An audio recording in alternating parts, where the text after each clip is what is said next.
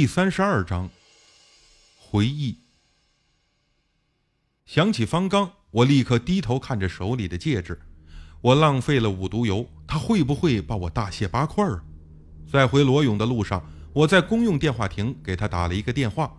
方刚听说五毒油已经阵亡，先是沉默了半天，最后说：“我去联系医院，你到巴提亚找我。”联系医院干什么？我疑惑地问。话筒中突然传来方刚的吼声：“去医院呢，把你的肾割下来！”电话随后被挂断。我的耳朵被方刚的声音震得嗡嗡直响。过了老半天才回过神来，看来啊，这哥们儿是真生气了。没办法，只好去找他。酒店退房的押金还够路费。到了巴提雅，我敲开方刚的家门，门慢慢的打开。这个家伙站在门口，脸沉得像罩了一层霜，也不说话。就这么看着我，我被他看的呀，实在是浑身发毛，只好勉强挤出了一丝笑容。方刚慢慢转身回屋，我连忙跟着进来。茶几上放着一大盘的苹果，方刚拿起旁边的水果刀，我说：“呃，不，不用削皮，我不吃，谢谢。”方刚没有说话。我刚要坐下，突然方刚操起水果刀，猛地向我扑过来，我吓得跳了起来。“你，你要干什么呀？”等不及去医院了，现在啊，我就要把你的肾挖出来，放在冰箱里保存。”方刚恶狠狠地说。我吓得绕着茶几跑，方刚就举着刀子追，边追还边骂：“你这个多管闲事的废物，扫把星！天天让我帮你善后，还他妈的浪费我的宝贝！看今天要是不宰了你出气，我就不姓林！”我大叫：“你本来就不姓林，你姓方啊！大哥，你听我解释。”这冲动是魔鬼呀！绕了几圈，我不小心踩到地上的啤酒罐，重重的摔了一个狗啃屎。方刚伸手死死地按住我的胸口，把亮晃晃的刀子抵在我的肚子上，说：“先切哪一边的？”方大哥，我真不是故意的，那是事主附身的鬼要杀我，不是我的错呀！我急得大叫。方刚气得脸发青，五官都挪位了。我知道不是你的错。是我的错，我就不应该把戒指借给你，不应该再帮你擦屁股。我苦苦的求饶，大哥，我知道你的五毒油是宝贝，你把配方告诉我，我就是砸锅卖铁也帮您再配一份新的，这这还不行吗？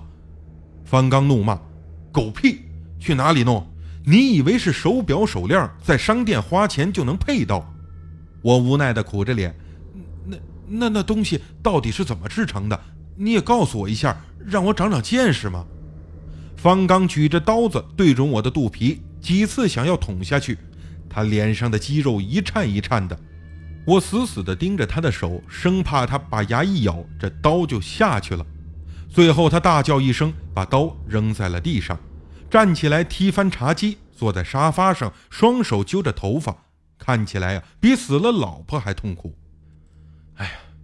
那个东西你配不来的，要不是为了得到这份五毒油，我也不会改姓方。他慢慢的说。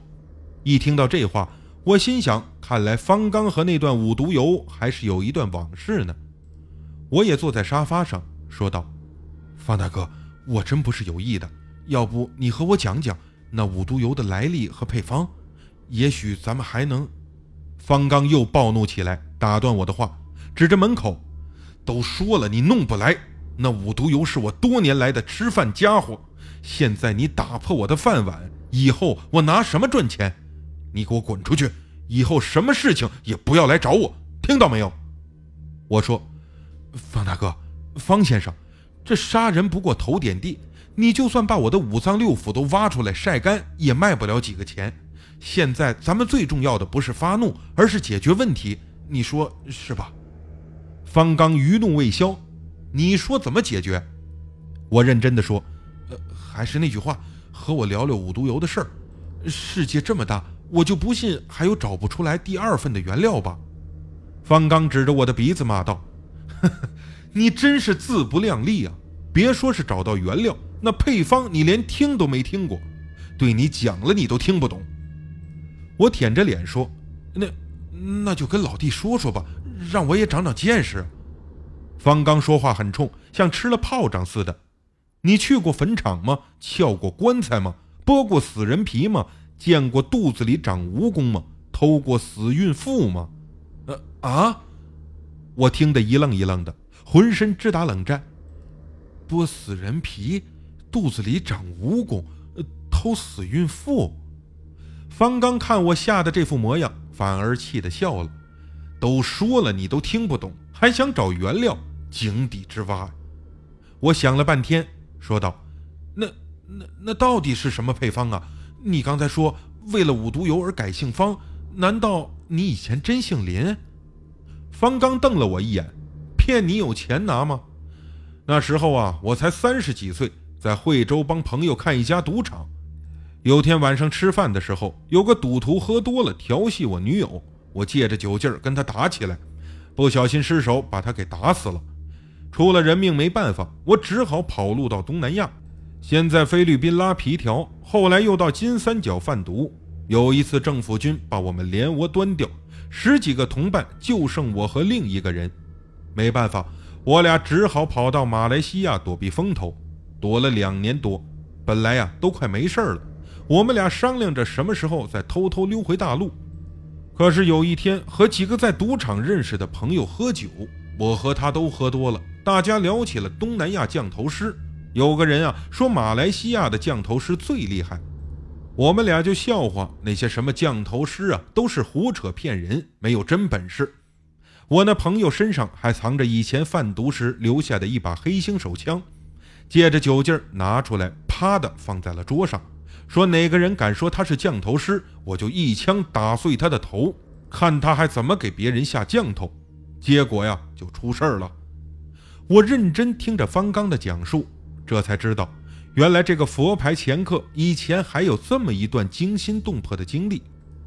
十五年前，马来西亚南部城市的某餐馆，大概晚上十一点多钟，七八个人坐在桌旁，桌上有很多美食，空啤酒罐满地都是。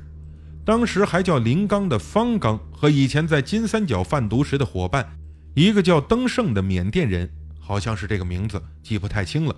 和几个朋友吃饭喝酒，这些人有几个是职业赌徒，另有两个走私玉石的贩子，还有一个人脖子上挂了很多黑色的珠子。他不怎么说话，但喝酒喝得很猛。在大家谈到马来西亚的降头师时，登盛咧着大舌头骂着降头师，说那些全是骗人的鬼把戏，又把腰间别着的手枪放在桌上。这些赌徒都摸过枪，见怪不怪，仍然说笑着。又聊了一会儿，那个戴黑珠子的人说有事要走了。临走时，逐个的问了席间每个人的名字和住所，说是以后有机会拜访。大家也没有多想，都把名字和住所对那个人讲了。那个人随后离席而去。